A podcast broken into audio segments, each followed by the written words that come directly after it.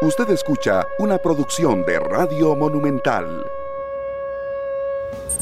Monumental.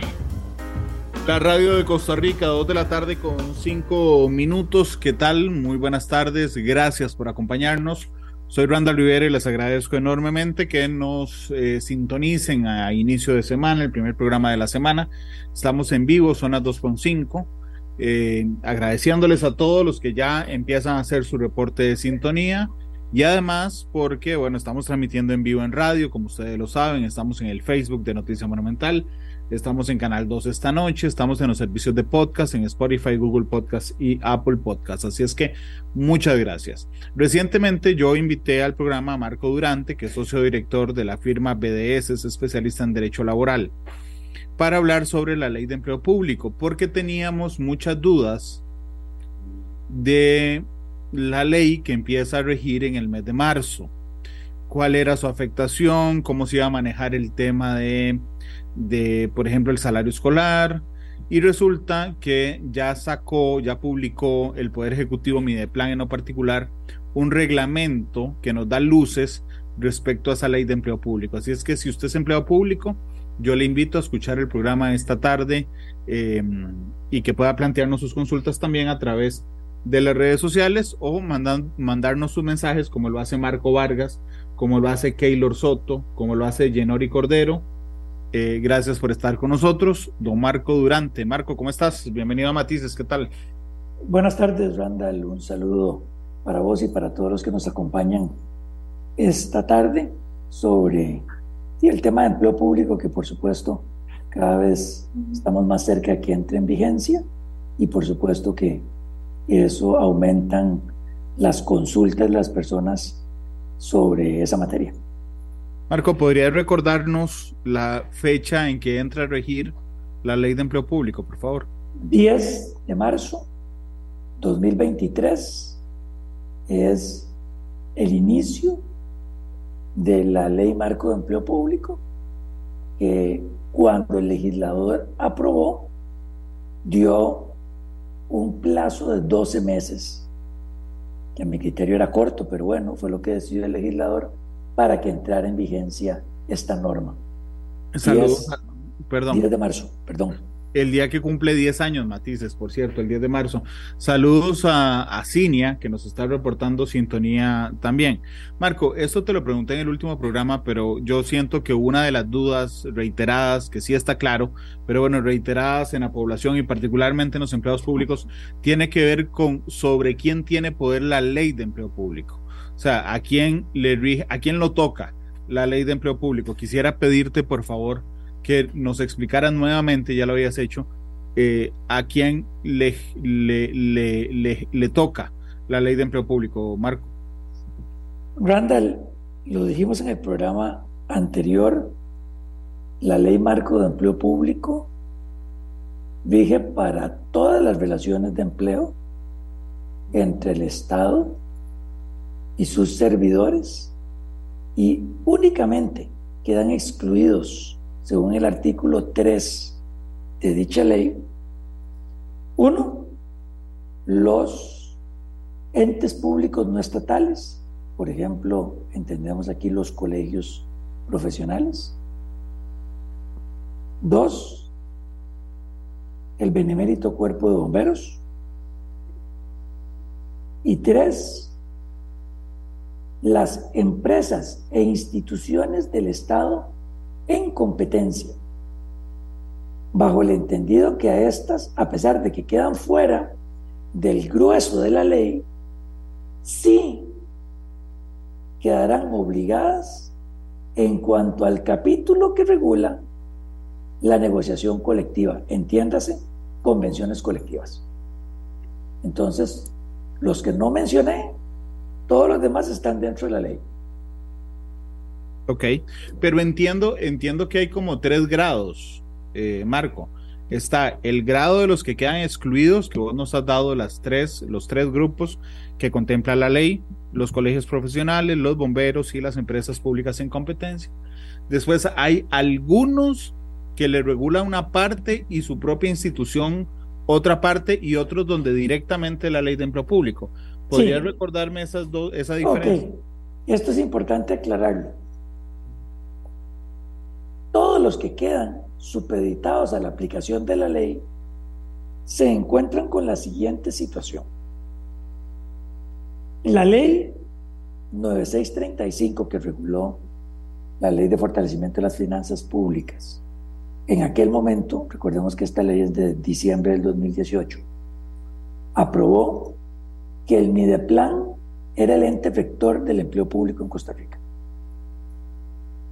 La ley marco de empleo público, que es un complemento importante a esta ley 9635, ya desarrolla un poco qué significa esa rectoría. Y, pues básicamente es una rectoría vinculante. Cuando la ley marco de empleo público es aprobada en primer debate, sube a la sala constitucional la consulta y la sala dice, perdón, pero en Costa Rica hay poderes de la República que tienen una independencia frente al Ejecutivo, ni el plan es una dependencia del Ejecutivo, y hay instituciones que gozan de máxima autonomía al punto que tampoco Mideplan podría quedar con una rectoría vinculante sobre estos. Entonces, ¿quiénes son estos dos grupos? Poder legislativo y poder judicial. Tribunal Supremo de Elecciones, Caja Costarricense de Seguro Social, municipalidades, universidades del Estado. Estas, Randall, sí les aplica la ley marco de empleo público en su totalidad, solamente que no están bajo la sombrilla de la rectoría vinculante de Mideplan. Es decir, sí les aplica, pero las tienen que aplicar ellos mismos. Vamos, ya casi vamos a ir ahí. Porque tienen un régimen de autonomía o una independencia de poderes que la ley les otorgó. Todos los demás se quedan bajo la rectoría vinculante de Mideplan. Ahora, cuando la sala constitucional resolvió la consulta, dijo, es que como tenemos que respetar esta autonomía, esta autonomía es para que cumplan los mandatos o los fines que el constituyente les otorgó. Entonces, lo primero que ellos tienen que hacer es determinar quiénes son los servidores profesionales, técnicos y en general aquellos funcionarios, esta frase es clave, Randall, exclusivos y excluyentes.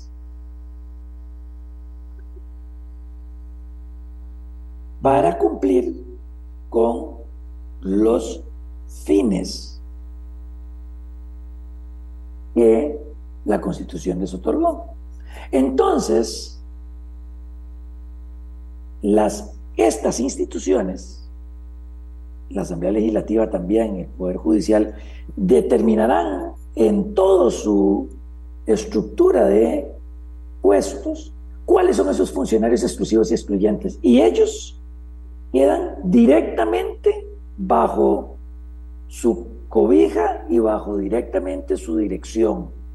Los demás que no estén ahí van a formar parte de las siete familias que la misma ley creó y consecuentemente esos sí van a estar bajo la rectoría vinculante de Mideplan.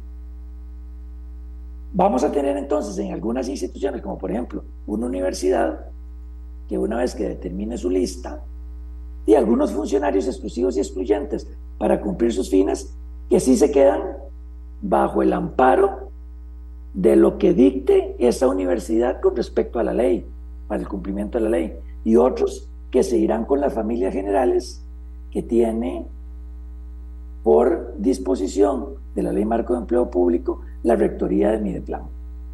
¿Me logré explicar, Randall? Sí, voy a, voy a decirte un ejemplo a ver si lo entendí bien. Démosle. Poder Judicial. Oficinista 1. Ese queda bajo la familia, digamos, podría pensarse así, bajo las siete familias de Mideplan, porque en muchas instituciones hay oficinista 1. ¿Y un juez de la República? Ajá, o un fiscal solo es, del Poder Judicial. Y consecuentemente debería quedar en, en, en la lista de funcionarios exclusivos y excluyentes. Sí, Randall, ese es un buen ejemplo, pero tengo que hacer la siguiente salvedad. El borrador de reglamento que hoy vamos a conversar, porque todavía no es el reglamento, es un borrador que está en consulta hasta mañana, dice que las instituciones que tienen ese grado de autonomía o de independencia en caso de los poderes de la República tienen tres meses, una vez aprobado el reglamento, para definir ellos quiénes son esos funcionarios exclusivos y excluyentes. Y no, y no queda claro ni en la ley ni en el reglamento de qué pasa si una institución dice, ¿sabe qué? El oficinista uno también es exclusivo y excluyente, porque él no puede dejar de hacer, eh, sin las funciones de él, la otra persona no puede cumplir las suyas. Entonces, todos los quiero dentro de la lista de exclusivos y excluyentes. Y, estas instituciones digamos, no hay, no hay, un, no hay una entidad superior que revise y le diga, sí, mira, Poder Judicial, fue muy razonable lo que hiciste, o por qué pusiste a oficinista en la lista de exclusivos y excluyentes. Podrán poner, Marco, y perdón, con la ticada lo que les dé la gana. Bueno, esa es una de las grandes inquietudes que tenemos, porque aun cuando esas listas se le tienen que entregar a Mideplan, ya la sala constitucional dijo que Mideplan no tiene ningún grado de eh, rectoría vinculante sobre estos. a mí me parece solo la recibe. Exacto. A mí me parece que el único que va a poder hacer algún tipo de control, y se me ocurre pensar que va a ser Contraloría General de la República. Pero no lo dice. No, no, no, ni la ley ni el reglamento hablan de nada de esto, porque la sala constitucional dijo, perdón, pero meternos ahí es tocarle la autonomía o la independencia de poderes que nuestra constitución defiende para estos. Entonces, ¿por qué digo yo Contraloría? Bueno, porque si para las siete familias va a existir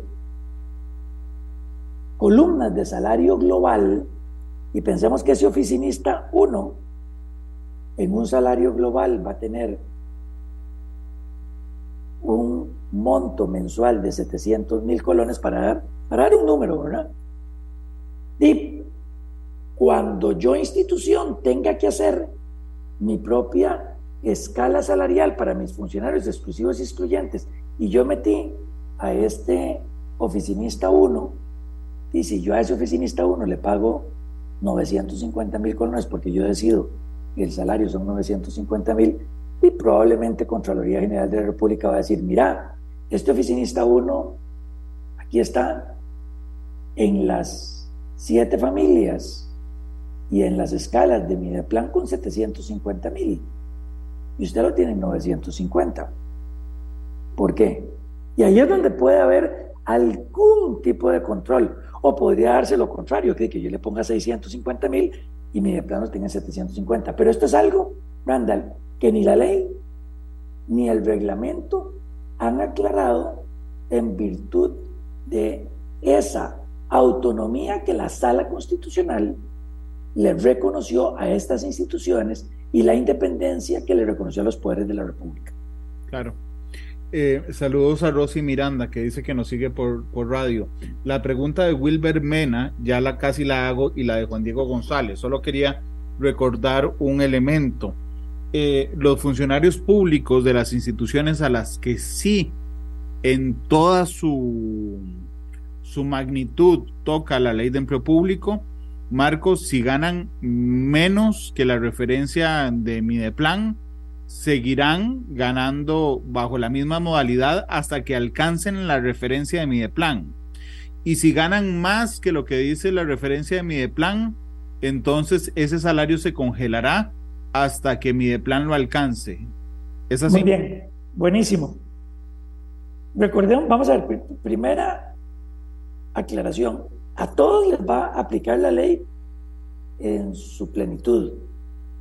Solamente que a algunos será a través de Mideplan y a otros a través de la institución a la que pertenecen por ser funcionarios con labores exclusivas y excluyentes de esa institución. Pero que les aplica toda la ley, les aplica toda la ley. Dos, recordemos que la ley marco de empleo público, cuando se aprueba, lo que busca es estandarizar, armonizar y darle coherencia a las diferentes relaciones de empleo entre el Estado y sus servidores, independientemente de la institución en la que trabajes. Ahora, una de estas maneras, uno de estos puntos altos para darle coherencia es la instauración del salario global. ¿Para quién? Para los nuevos funcionarios que entren a partir de la entrada en vigencia de la ley. Todo nuevo funcionario tendrá que entrar con un salario global. Ahorita vamos a hablar de lo que de muy buena forma el, reglamento, el borrador del reglamento propone para mientras tanto, que es el salario global transitorio. Pero lo cierto es que los nuevos funcionarios ingresarán con salario global. Y la pregunta es, bueno, ¿y qué pasa con los que ya hoy están? Que fue lo que planteaste ahora, Randall. La respuesta es, depende. Si su salario base más pluses comparado con el salario global de referencia de su puesto, utilicemos otra vez oficinista 1, y ese salario es menor al salario global de referencia, porque usted tiene muy pocas anualidades, usted acaba de ingresar a la función pública, etcétera. Usted se tiene que quedar con salario base más pluses hasta que usted, gracias a las anualidades, usted vaya a alcanzar ese salario global. Y en ese momento ya usted se podrá pasar al mes siguiente a salario global.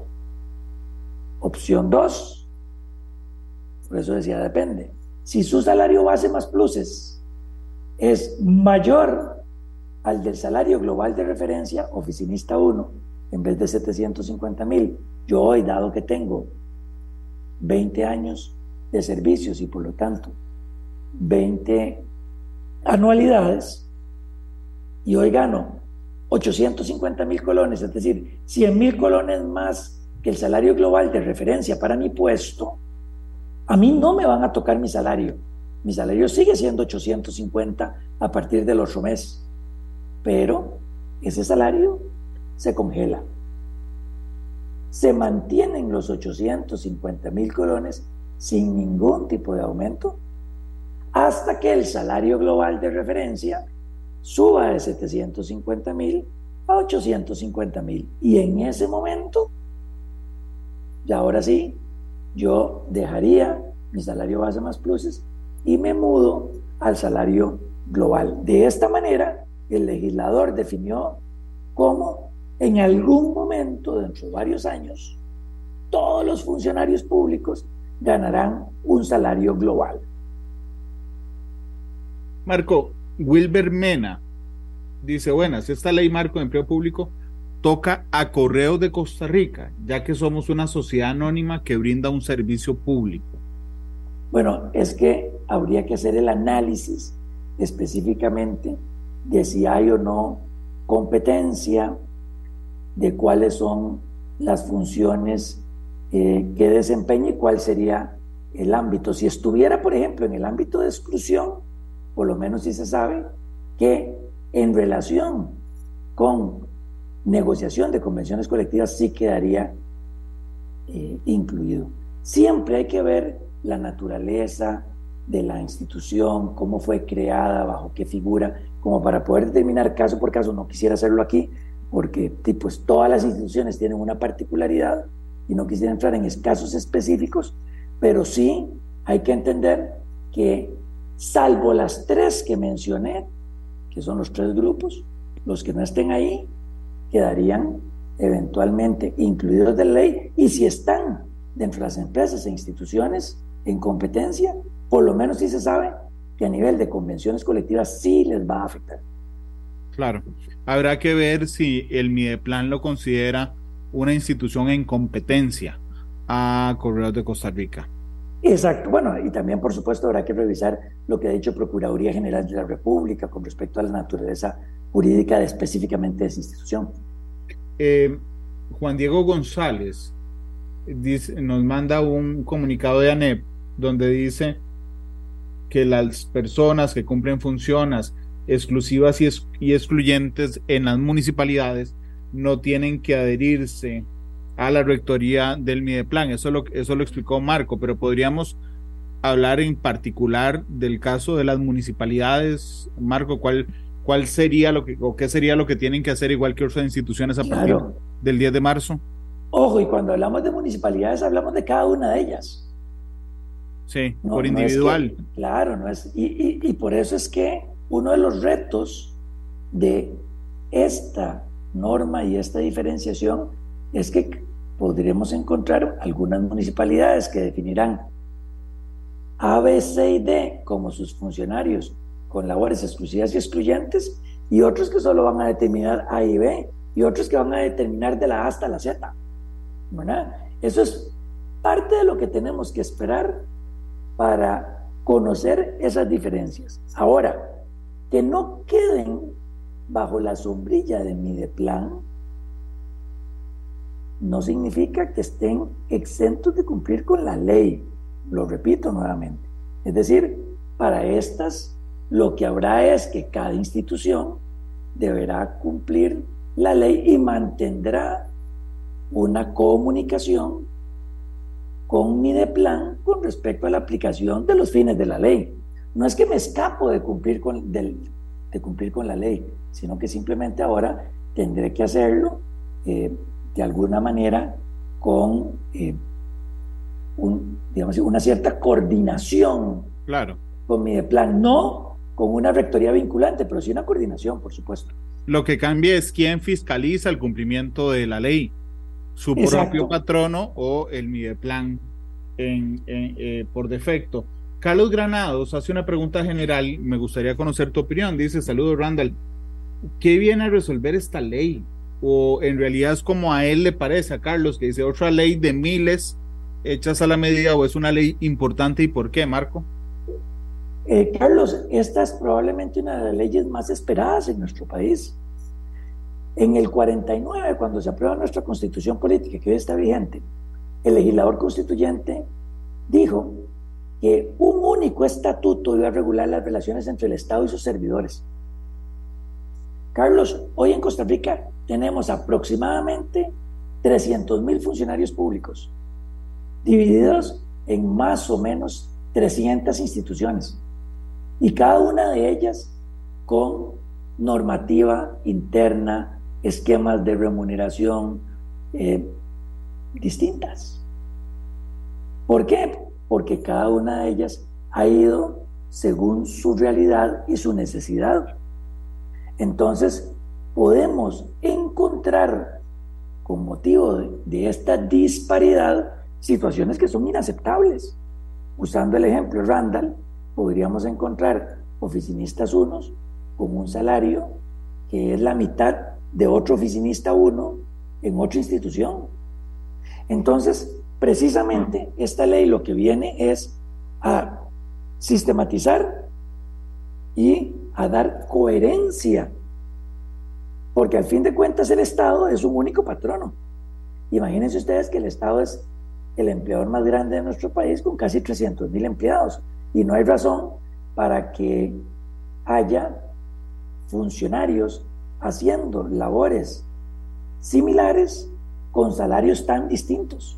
Simplemente que en unos había una convención colectiva que se había negociado tal beneficio, en otros había una norma interna que había creado tal condición y a lo último, lo que queremos con una ley como estas, esta fue parte de la discusión, era lograr esa armonía que por más de siete décadas no se había logrado tener.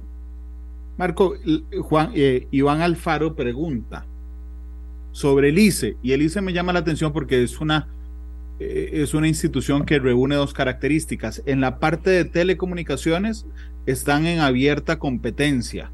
En la parte de electricidad no son competencia. Eh, ¿Cómo se divide ¿Cómo, cómo quedan? Estos son los típicos casos en donde probablemente estas instituciones estarán haciendo las respectivas consultas a la Procuraduría General de la República, o estarán analizando a lo interno cuál es su condición, porque ciertamente habrá una parte que sí y otra parte que no, pero esto no solamente le pasa a Alice, por ejemplo, le pasa a Lins. tenemos varios ejemplos, ¿verdad?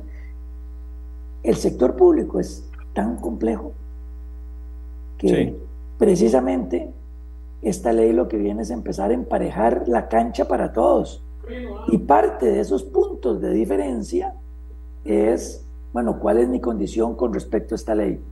Y como la, y como la ley no habló institución por institución, creo que parte de lo que había que determinar a lo interno es, bueno, ¿me, me toca o no? Bueno, y si tengo dudas, pregunto o no pregunto.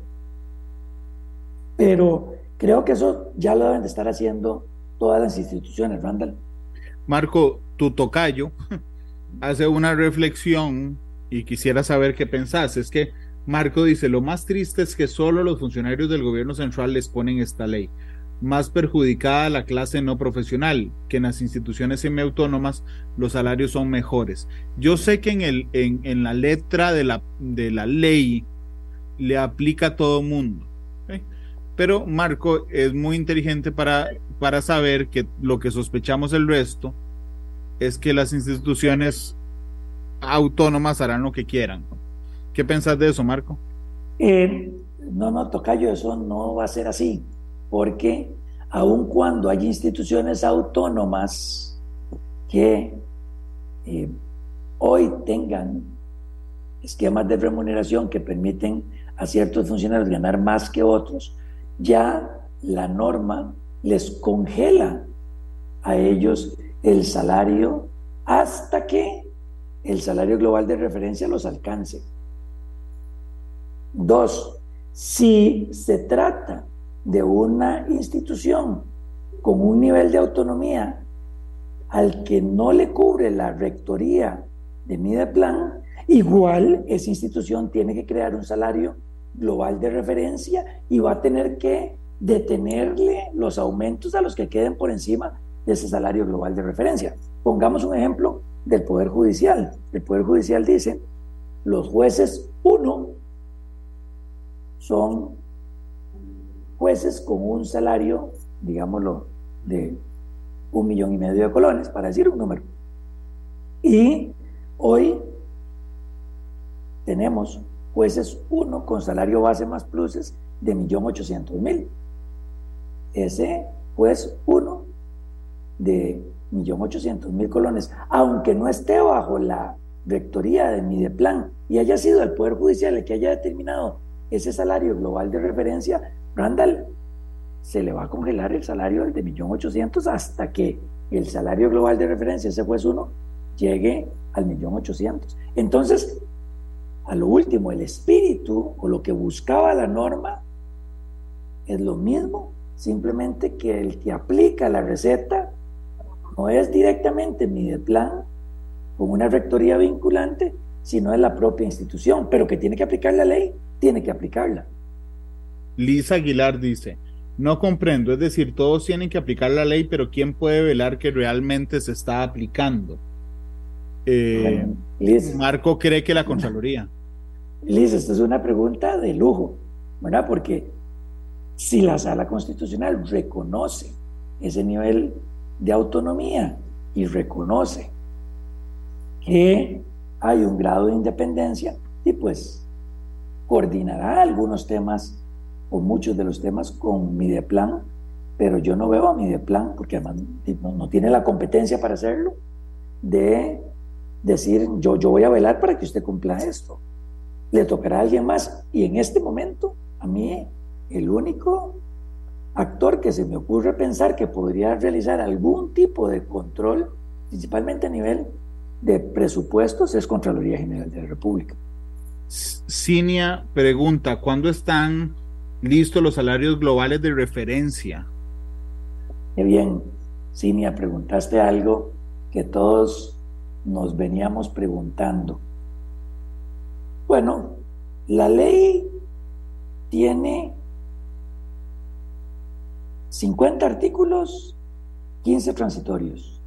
El borrador del reglamento, 61 artículos y 7 transitorios.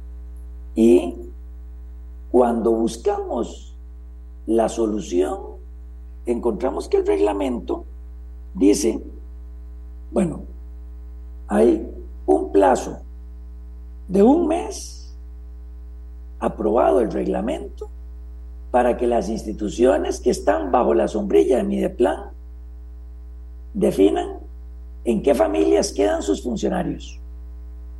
Es lo primero. Dos, hay un plazo de tres meses para las instituciones que no están bajo la sombrilla de plan para definir quiénes son sus funcionarios exclusivos y excluyentes. Tres meses a partir de la aprobación del reglamento. Y después por ahí hay un artículo, el 55, que tiene algunas, tal vez no fue la, la redacción más clara que se pudo haber hecho, pero habla de un plazo de seis meses para que en sus normas internas ya aparezcan estos temas. Eso quiere decir que se supone que más o menos en los siguientes seis meses de aprobado el, reglamento es que tendremos estos estas columnas de salarios globales. Pero ¿qué fue lo inteligente que planteó el reglamento? Que me parece una salida muy buena porque quedaba esa inquietud. Bueno, el un transitorio del, del borrador del reglamento dice que mientras tanto vamos a utilizar un salario global transitorio, ¿sí? ¿Qué significa esto?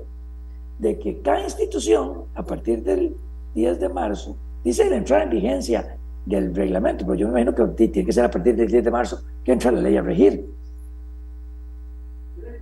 Si yo voy a contratar un nuevo funcionario público, funcionario de nuevo ingreso. Yo tomo el salario base, el salario base de ese puesto.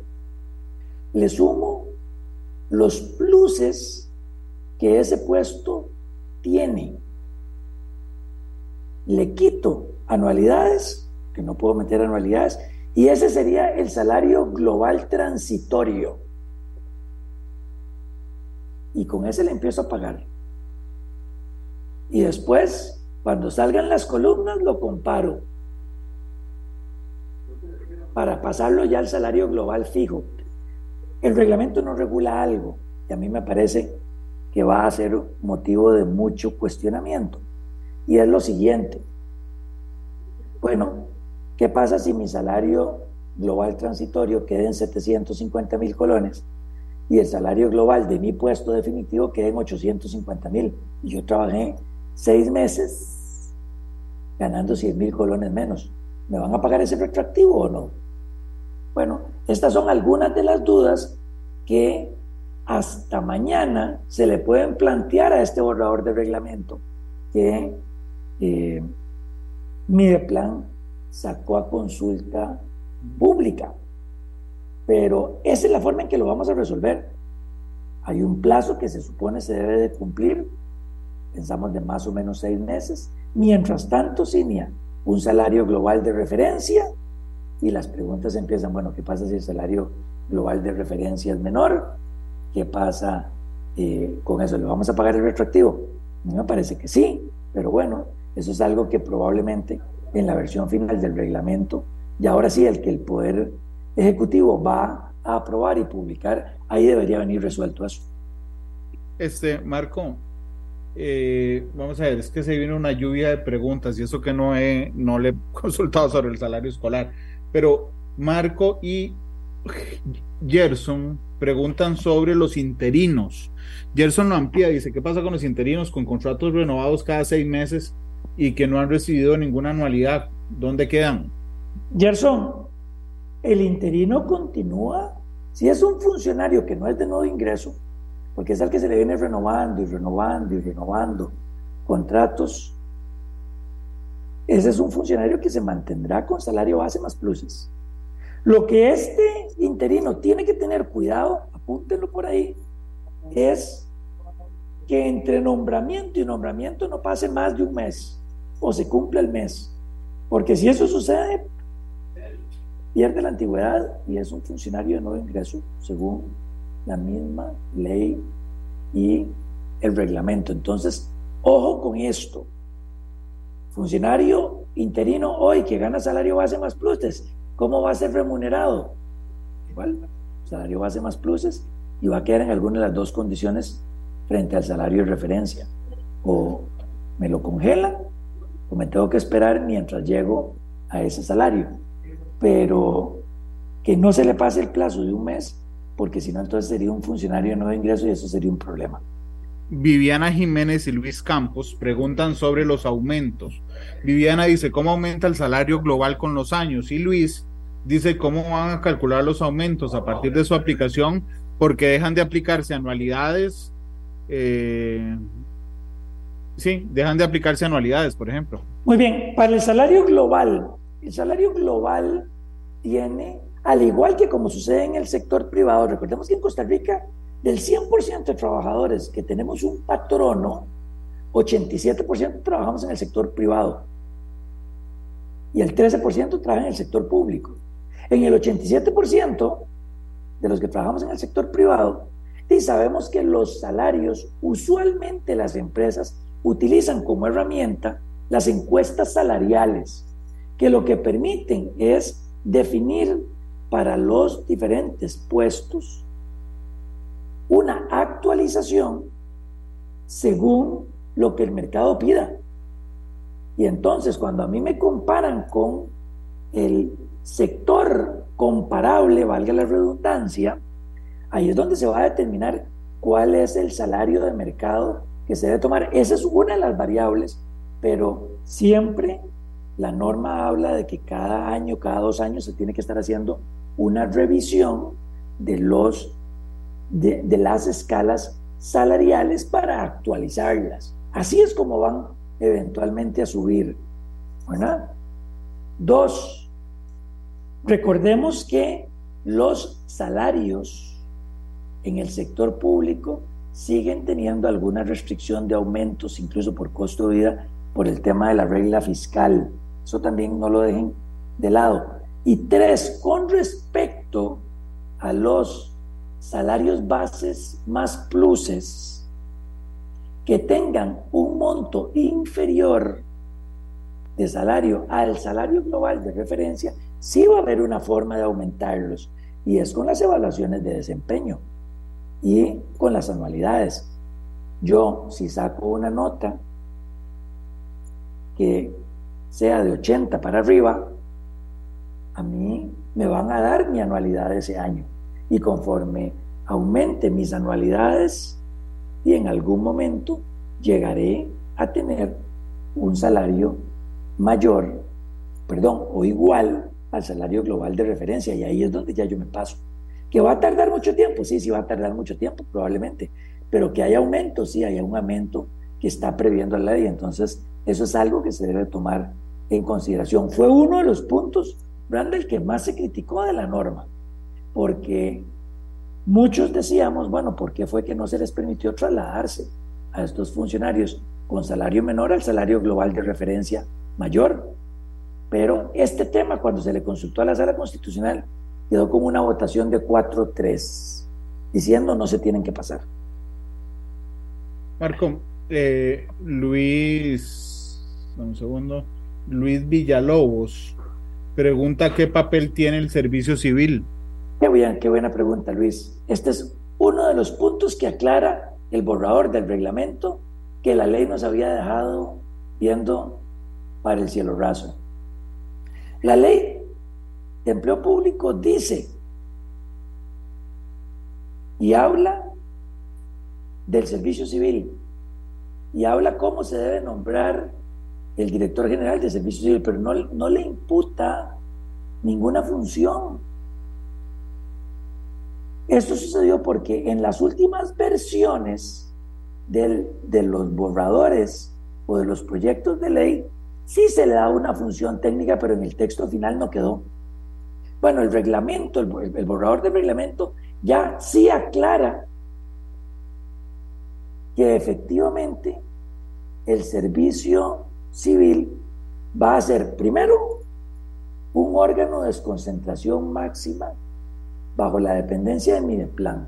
Sale de Presidencia de la República a Mideplan. Es un cambio importante. Dos, ahora el servicio civil va a ser el rector técnico en materia de empleo público.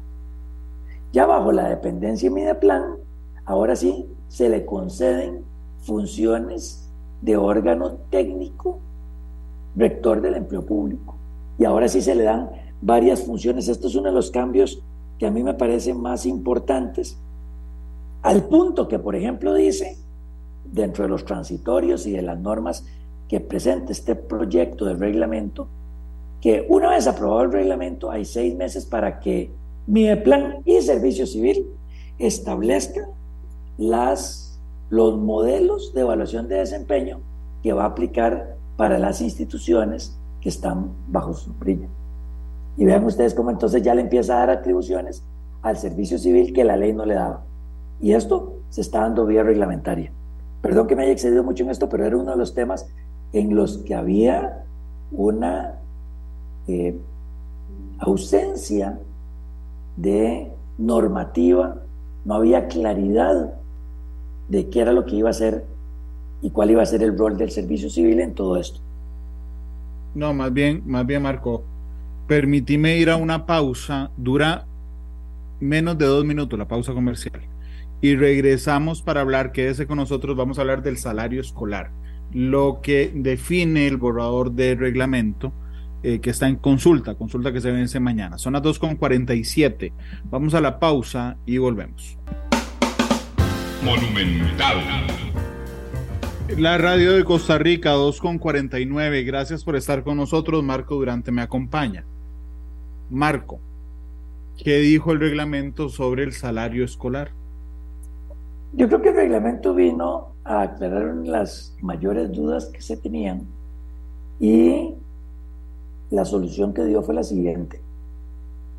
Cuando se defina el salario global de referencia para los puestos, a ese salario, volvamos otra vez, oficinista 1, 750 mil colones. A ese salario mensualmente se le va a hacer una retención del 8.33%. Es decir, le van a entregar al trabajador, funcionario, 750 mil menos ese 833 y después se aplica todo lo de las cargas. Pero lo cierto del caso es que ese 833 no se le entrega y se retiene para entregarlo de forma diferida los eneros de cada año. Entonces, con esta solución, lo que es mantener un único salario global y un salario escolar que no es otra cosa más que un ahorro obligatorio que hicieron al funcionario tener para entregárselo en enero de cada año. Ok, pero sí cambia la cosa, ¿verdad? ¿Por qué? Por supuesto. Porque antes esa, ese rebajo era de mentirillas. Eh, yo insisto en eso, excepto el primer año era una trampa contable. Okay, ahora la gente sí va a ver una rebaja en su salario.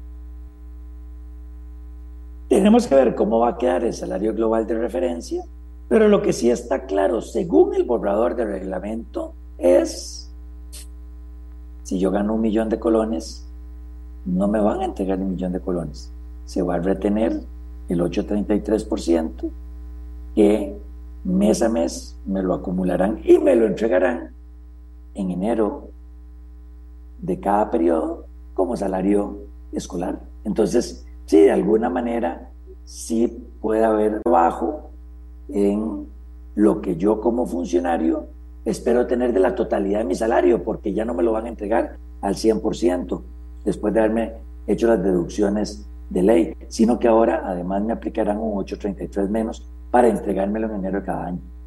Eso es lo que plantea el borrador. Sí. Marco, ¿qué pasa una vez mañana que se cierra el periodo de consulta? Bueno, esa, es, es una de las cosas que nosotros estamos esperando para ver cuál va a ser la posición del gobierno, pero el 31 de enero sale a consulta este borrador de reglamento. Dice, hasta el 14 de febrero hay plazo para que cualquier institución, para que cualquier persona le haga comentarios. Y no dice nada más. Y la próxima fecha es 10 de, 10 de marzo, que es cuando entra la ley.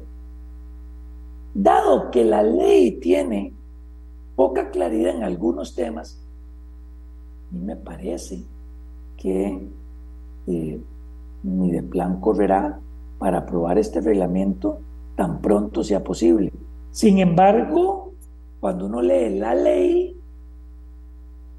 dice, una vez entrada en vigencia la ley, el Poder Ejecutivo tendrá hasta seis meses, entiéndase, 10 de septiembre, para aprobar el reglamento. El problema es que entre el 10 de marzo y el 10 de septiembre, si no hay reglamento, y hay un montón de dudas que tal vez la normativa eh, general de la Ley Marco de Empleo Público no va a estar resolviendo. Y como todavía no es un reglamento aprobado, no sabremos entonces cómo será. Por eso es que, pasado y cumplido el plazo de mañana, ya la bola queda picándole en la cancha plan Marco, te agradezco muchísimo que nos hayas acompañado hoy. Ha estado muy interesante y gracias a Iván, a Marco, a Liz, a Carlos, a Juan Diego, a Wilber, a Rosy, a Cinia, a Gerson, a Viviana, a Luis Campos, a Luis Villalobos, a Andrés Olsen y a Diego que nos hicieron sus consultas, igual que a Miguel Gamboa. Marco, muchas gracias. Muchísimas gracias, Randall, por invitarme y estoy a las órdenes de ustedes para cuando pueda ser útil. Muchas gracias. Me dijiste que nos vamos con una canción que se llama Baila. De Zucchero, rockero italiano, démosle. ¿Por qué rockero italiano? Es buenísimo. Bueno, mi papá era italiano y tuve que crecer con esa música, entonces démosle. es un buen recuerdo. Gracias, Marco. La orden. Que te vaya muy bien. Ahí suena de fondo, 2.55. Feliz tarde. Hasta luego. Este programa fue una producción de Radio Monumental.